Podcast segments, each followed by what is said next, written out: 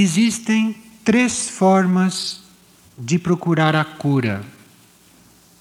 E as duas primeiras são muito conhecidas e são até vigentes, que são os processos paliativos, isto é, aquelas curas que a gente faz através de medicamentos, de cirurgias, que a gente faz através de vários processos desse gênero, que realmente não curam, mas que são instrumentos para colaborar na nossa cura, desde que nós as estejamos realmente fazendo. E esses processos são conhecidos. O processo da psicologia normal também é conhecido. É aquele da gente ficar reconhecendo, não é, os próprios fatos humanos, de ficar diante dos próprios conflitos e resolvendo aquilo em nível psicológico, mental, emocional ou etérico físico. E isso também pode ajudar muito, mas desde que eu esteja seguindo o outro processo também. E qual é o terceiro processo? Aquele que nós estamos conhecendo nesta época e que é ajudado pelos dois primeiros. Pode ser ajudado pelos dois primeiros. É exatamente este processo de eu contatar os meus níveis internos, de eu contatar os meus níveis superiores e de fazer contato com essa energia de cura e com este equilíbrio que vem dos mundos superiores. Esse é o terceiro processo.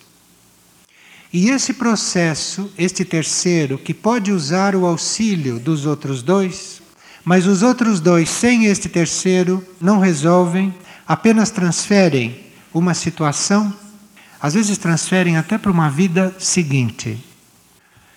Então, este terceiro processo é aquele que está ao nosso alcance agora, porque o nosso núcleo interior de consciência, porque o nosso núcleo de consciência espiritual, nos últimos dois mil anos, já conseguiu um certo estágio evolutivo que lhe permite se conectar conosco.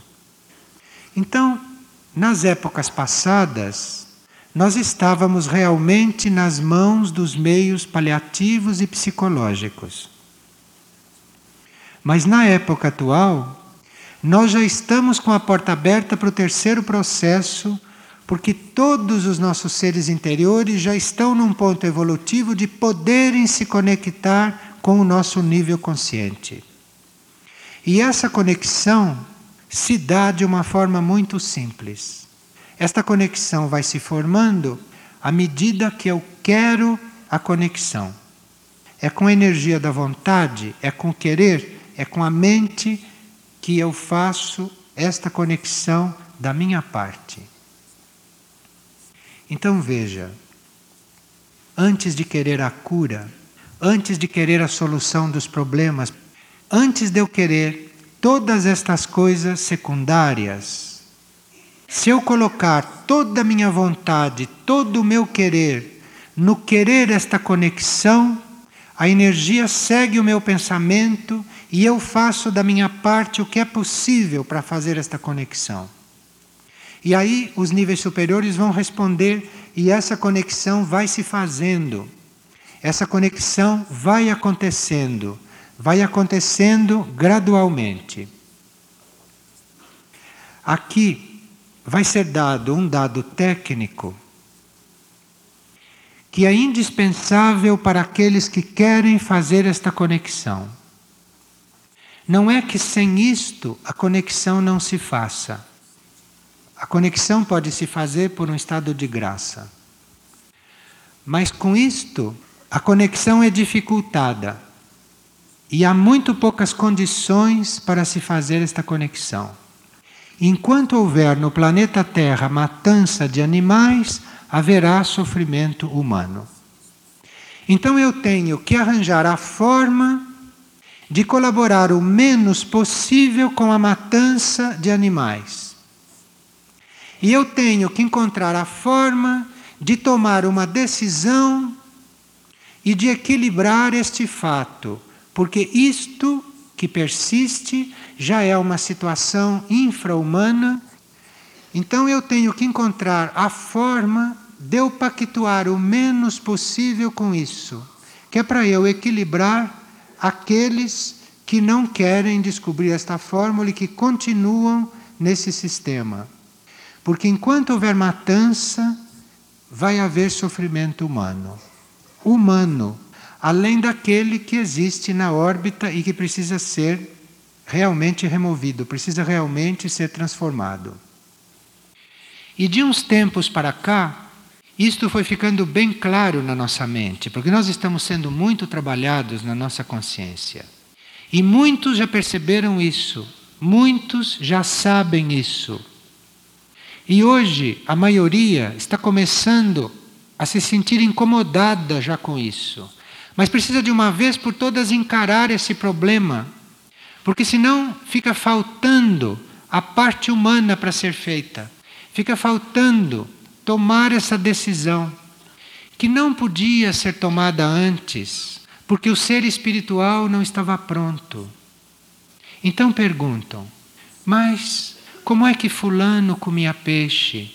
Como é que Beltrano bebia sangue? Isto nos tempos passados, quando os eus espirituais não estavam na situação que estão hoje. Então a situação era demasiadamente densa, física. Então o nosso alimento vinha deste reino animal, porque nós éramos muito mais densos do que somos hoje. E o nosso eu espiritual, a nossa parte interna, não tinha ainda o desenvolvimento que tem hoje. Então é claro que se há dois mil anos atrás, há três mil anos atrás ou há mil anos atrás a maioria deixasse de matar animais, claro que lhe ia faltar muitas substâncias, porque nós estávamos muito densos ainda. Nós estávamos muito mais próximos, como corpo físico, dos corpos dos animais do que estamos hoje. Porque os nossos corpos também evoluem. Assim como o nosso espírito evolui, o nosso eu interno evolui. Então, o nosso eu interno hoje já tem um grau de evolução que permita a ele fazer esta conexão com o nosso lado humano. Então, ele está fazendo esta pressão dentro de nós.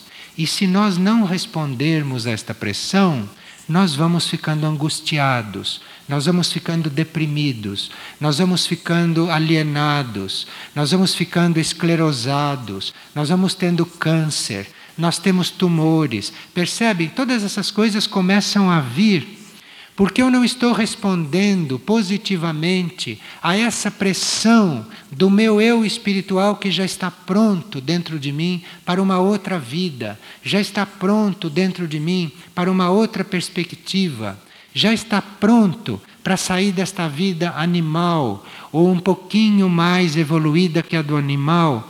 O nosso eu espiritual já está pronto para isso. Então ele está fazendo dentro de nós uma pressão. E a gente não está respondendo a esta pressão de uma forma conveniente.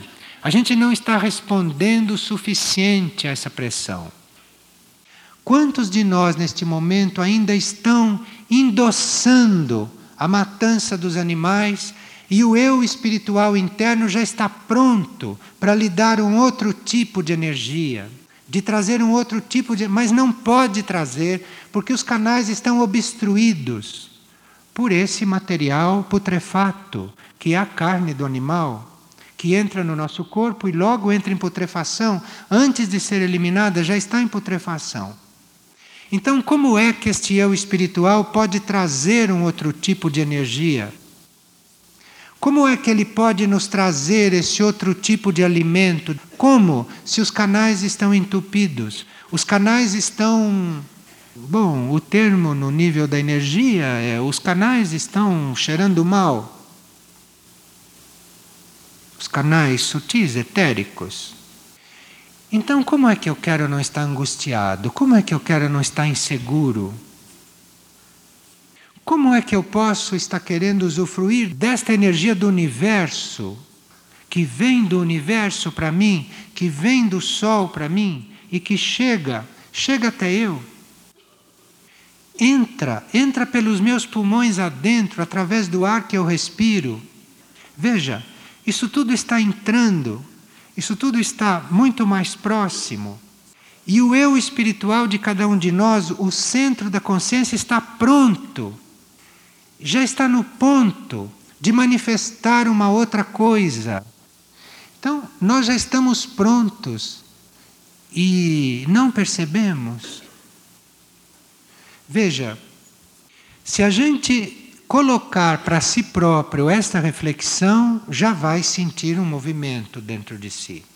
Já vai sentir subjetivamente algo se mexer, algo se mover. E se não parar de fazer a pergunta, qual é a minha verdadeira vida? O que é que eu tenho que viver? Qual é o meu lugar neste mundo? Virar-se para o centro da consciência e perguntar: o que que você quer? O que que você quer? Me mostre o que você quer, me mostre o meu caminho. Insistam um pouco nisso. E enquanto não sentir uma força, enquanto não sentir que isso respondeu realmente, conservar uma certa privacidade nesse assunto, conservar uma certa, uma certa discrição nesses assuntos, para bem do próprio processo. Isto não é uma regra para todos, é claro, né?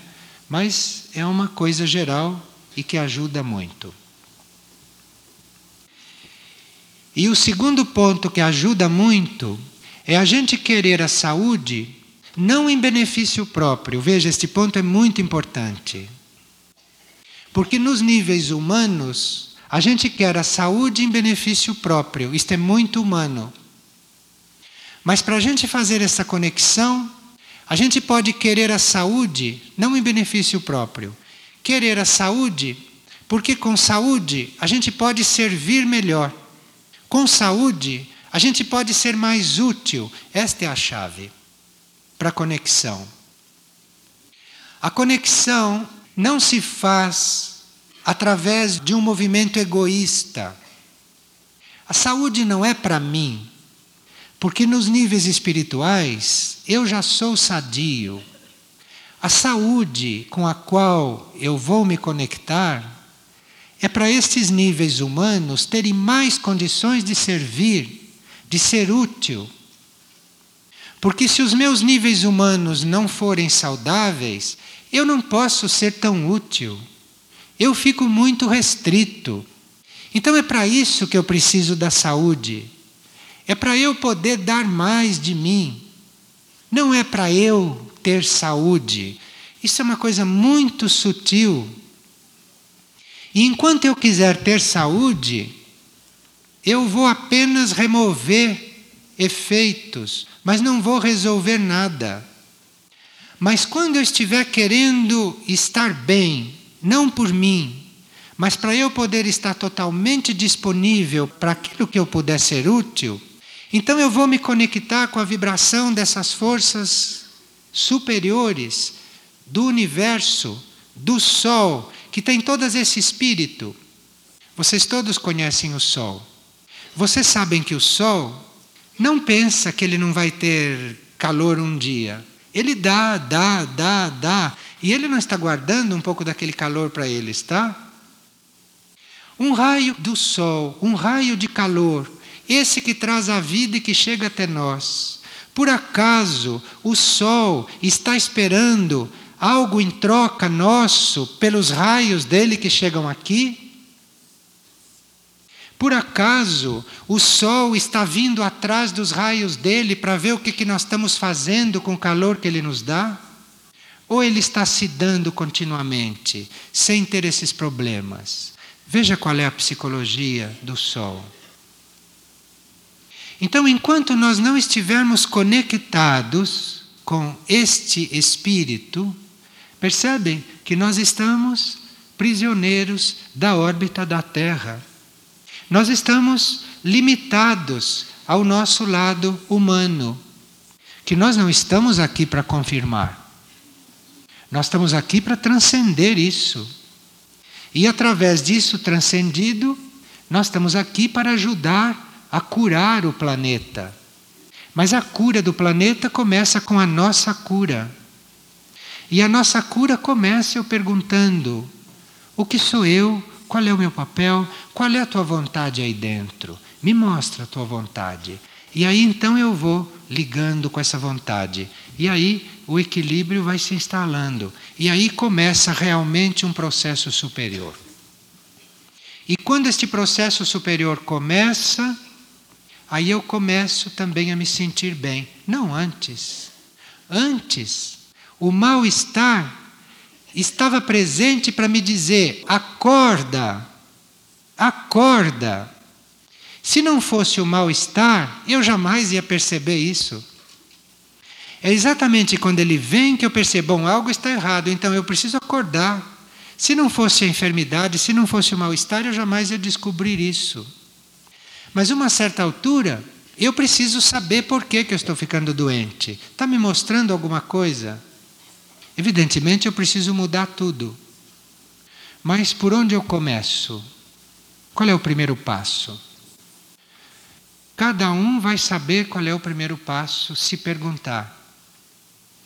E à medida que for dando os passos que forem mostrados, vão sendo mostrados outros.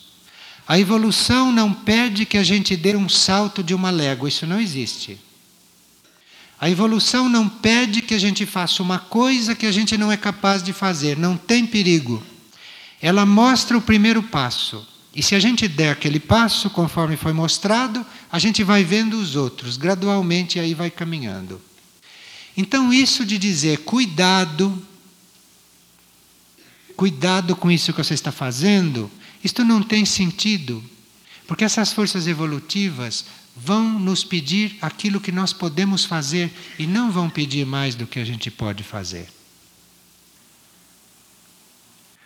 Como a minha harmonia pessoal influencia a harmonia da Terra e das pessoas ao meu redor.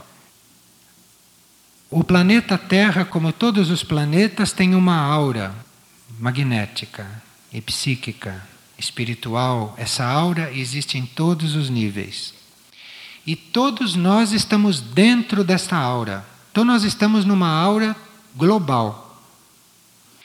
E cada um de nós, dentro dessa aura global, tem a própria aura. Então cada um de nós tem a própria aura, não é? Que é de diferentes qualidades, cada um tem a sua aura.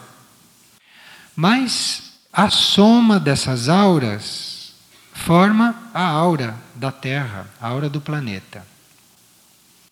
Então, tudo que estiver acontecendo na nossa aura individual está refletindo na aura planetária, porque é uma só. E tudo que está acontecendo na aura planetária está refletindo na nossa.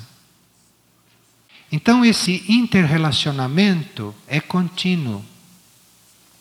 Então, como é que eu faço para trabalhar a aura planetária? Eu trabalho a minha aura, aquela que está sob a minha responsabilidade direta, sabendo que com isso eu estou melhorando a aura planetária. E à medida que eu for trabalhando a minha aura com esse espírito de trabalhar a aura planetária, a minha aura vai ficando forte vai ficando sadia e vai ficando poderosa. Porque eu vi que tenho que trabalhar a minha aura para que a aura planetária seja regenerada. Isso faz com que a minha aura tenha uma energização especial, que a minha aura tenha um poder especial. Então, a partir daí, deste fato não egoísta, é que eu me transformo em um transformador da aura planetária. Mas este fato tem que ser inconsciente. Esse fato não é para ser comandado. Este é o ponto espiritual. O que eu posso fazer é trabalhar a minha aura, porque ela é que está sob a minha responsabilidade direta. Então eu tenho que ver o que é que eu como, o que é que eu bebo, o que é que eu durmo, o que é que eu faço, o meu caráter, o meu pensamento, o meu sentimento, tudo isso está criando a minha aura, percebe? onde está a minha intenção, tudo isso está criando a minha aura.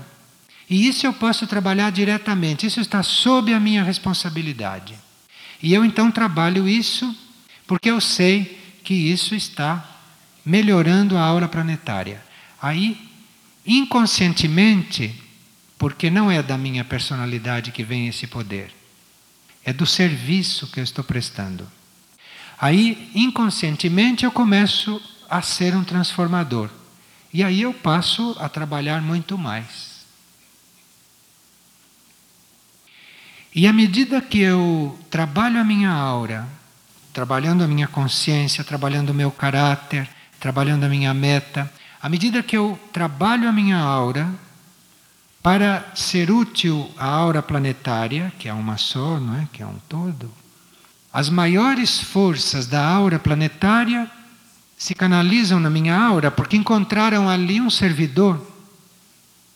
Encontraram ali um que está colocando a energia no todo, que ele é um servidor.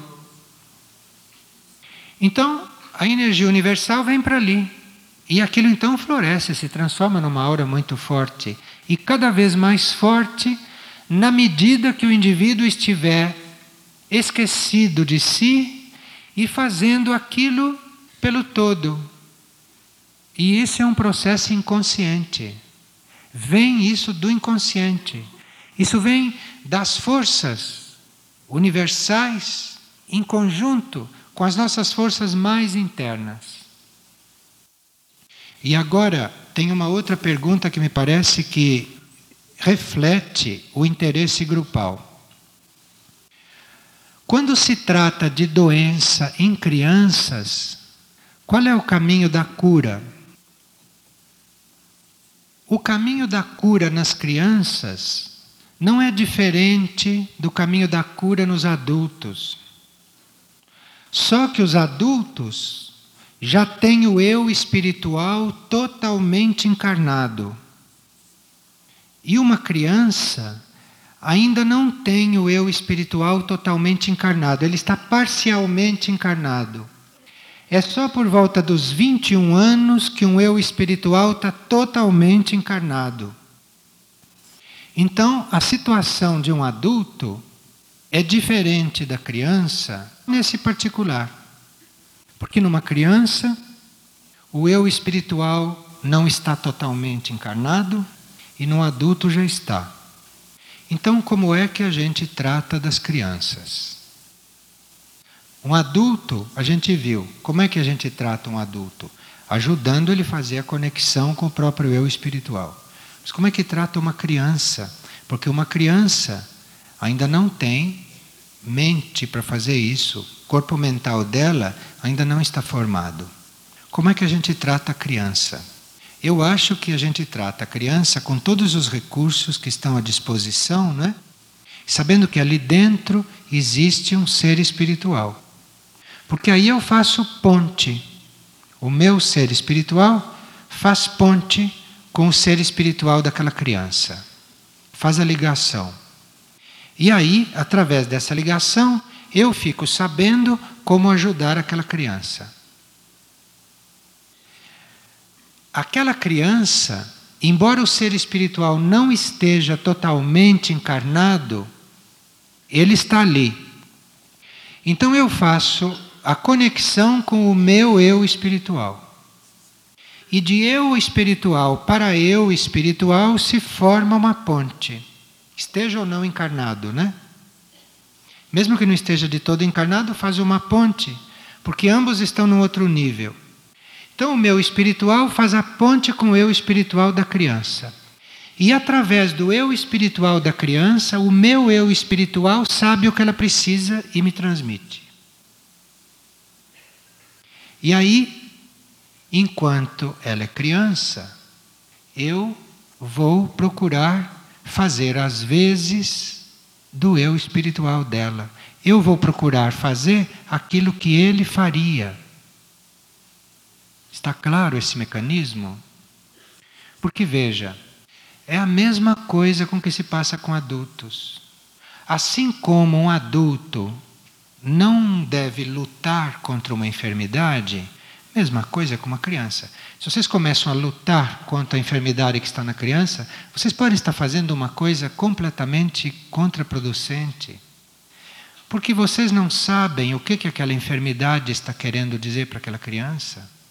Como vocês vão lutar com aquela enfermidade? Como vocês vão combater? Tem gente que corta febre de criança, imagina. Quando a febre é o recurso que o eu espiritual da criança encontra para eliminar do corpo da criança as toxinas que ele não quer mais, porque ele está se habituando àquele corpinho e ele, para eliminar as toxinas que ele não quer, que ele recebeu hereditariamente, vem a febre. E eu vou, corto essa febre.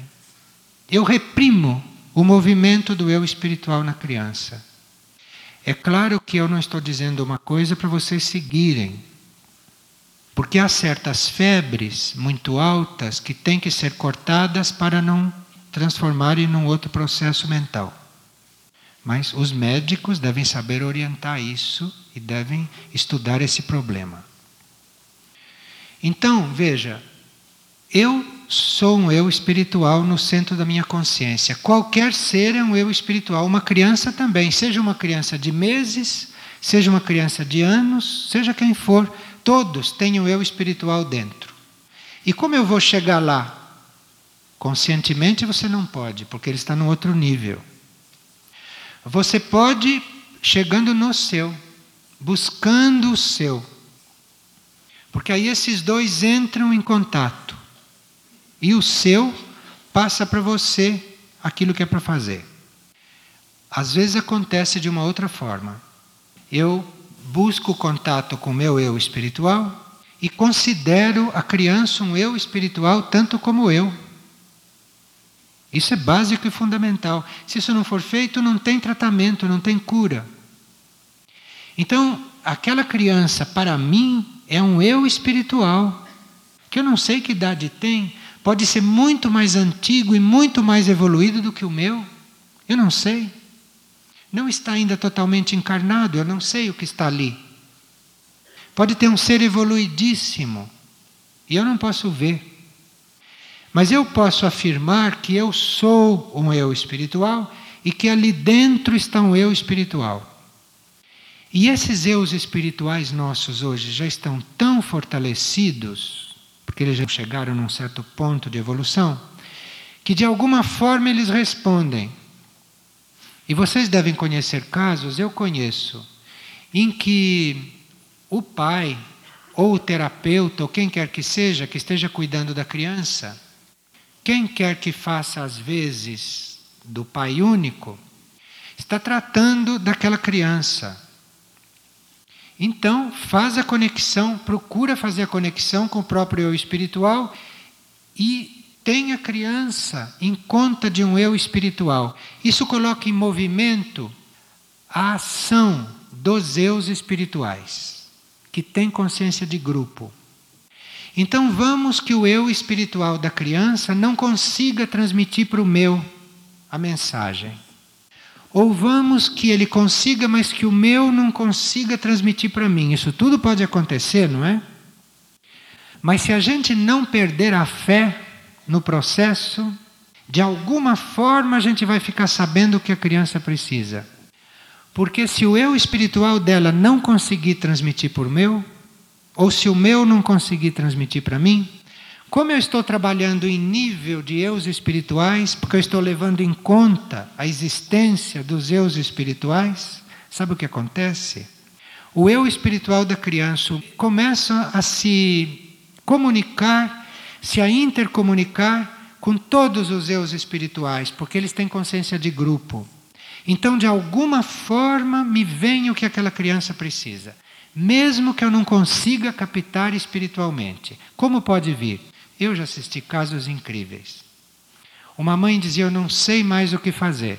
Eu digo: Você não pode mesmo saber, porque nós não sabemos nada. Você tem que se considerar um eu espiritual num outro nível e a criança também. E tem que confiar que esses eus espirituais, que eles têm conexão com todos. E de alguma forma isso vai chegar a você. Experimente. Então ela fez esta intenção. Ela se conectou com o dela, imaginou a criança como um eu espiritual e se manteve na fé. Aconteceu a coisa mais interessante. O pediatra da criança, que era daqueles mais tradicionais, chegou no dia seguinte dizendo uma coisa que ele jamais diria, dando uma orientação totalmente diferente da que sempre deu. Chegou e disse: Como nós já tentamos tudo e não deu certo, vamos fazer uma última tentativa. E o pediatra veio com a solução que para ele era absurda, mas era a coisa espiritual que o eu divino estava querendo. Veio do próprio pediatra que não estava acertando. Veja. Então não depende de você ser fulano ou beltrano, de você ser competente, não ser competente. Não depende de nada disso. Depende de onde você tem a sua mente, a sua consciência, só isso. Porque quando você está ligado aos eus espirituais, eles movem Todas as pessoas que têm eu espirituais, eles movem e quem menos vocês esperam vem com a mensagem: é isto aqui. Porque vem do outro nível. E eles usam aquele que está mais aberto para agir. Não é questão de ser competente, nem questão de ser acadêmico ou não ser acadêmico, de ser velho, de ser moço, não é questão de nada disso. É questão de, naquele momento, estar disponível, aberto e aquele é usado. E aquele vem com a coisa que tem que ser feita. Veja que a gente, para trabalhar com isso, precisa ser impessoal. Porque não é o pai, não é a criança, não é o pediatra, são os eus espirituais, é o outro nível que é contatado e é o outro nível que age. Perceberam a reeducação que a gente tem que fazer? Como saber se é uma vontade superior ou se é a minha vontade? Quando é a sua vontade que está entrando em jogo, você acha bom, acha ruim, fica entusiasmado, fica envolvido, gosta, fica eufórico, fica vaidoso ou fica deprimido você tem alguma reação. Quando é a vontade superior, não dá tempo de nada disso, você vê a vontade e só percebe depois o que aconteceu em você, não percebe antes. Quando é a vontade superior e você estava aberto a ela, você já vai fazendo sem colocar nada disso e depois que fez é que você vai ver. Ah, aí vem a reação, mas depois. Porque a vontade superior é impessoal. Então não mexe com as suas vísceras, nem com seus intestinos, que dão essas emoções, né? Que dão essas euforias, essas coisas, tudo vem daqui. Então, quando é a vontade superior, ela não mexe com nada disso. E nem com nada da cabeça. Ela vem de um outro nível. E ela é tão forte, e se você estava aberto, você já é colocado fazendo, já vai fazendo. E só depois é que você entra no mérito. Aí, como a gente é humano, né? Ainda a gente é humano, depois vem o que a gente pensa, o que a gente acha. Mas aí isso já passou para um plano tão superado que não influi mais. Agora, quando é a vontade pessoal, geralmente vem ou aquele entusiasmo, vem aquelas coisas humanas todas. E todos vocês já tiveram diante da vontade superior. Foi aquelas vezes em que vocês fizeram coisas importantes, imponderavelmente. Quando vocês viram, vocês já tinham feito coisas importantes. Aquilo era vontade superior. Quando vocês viram, vocês já tinham feito.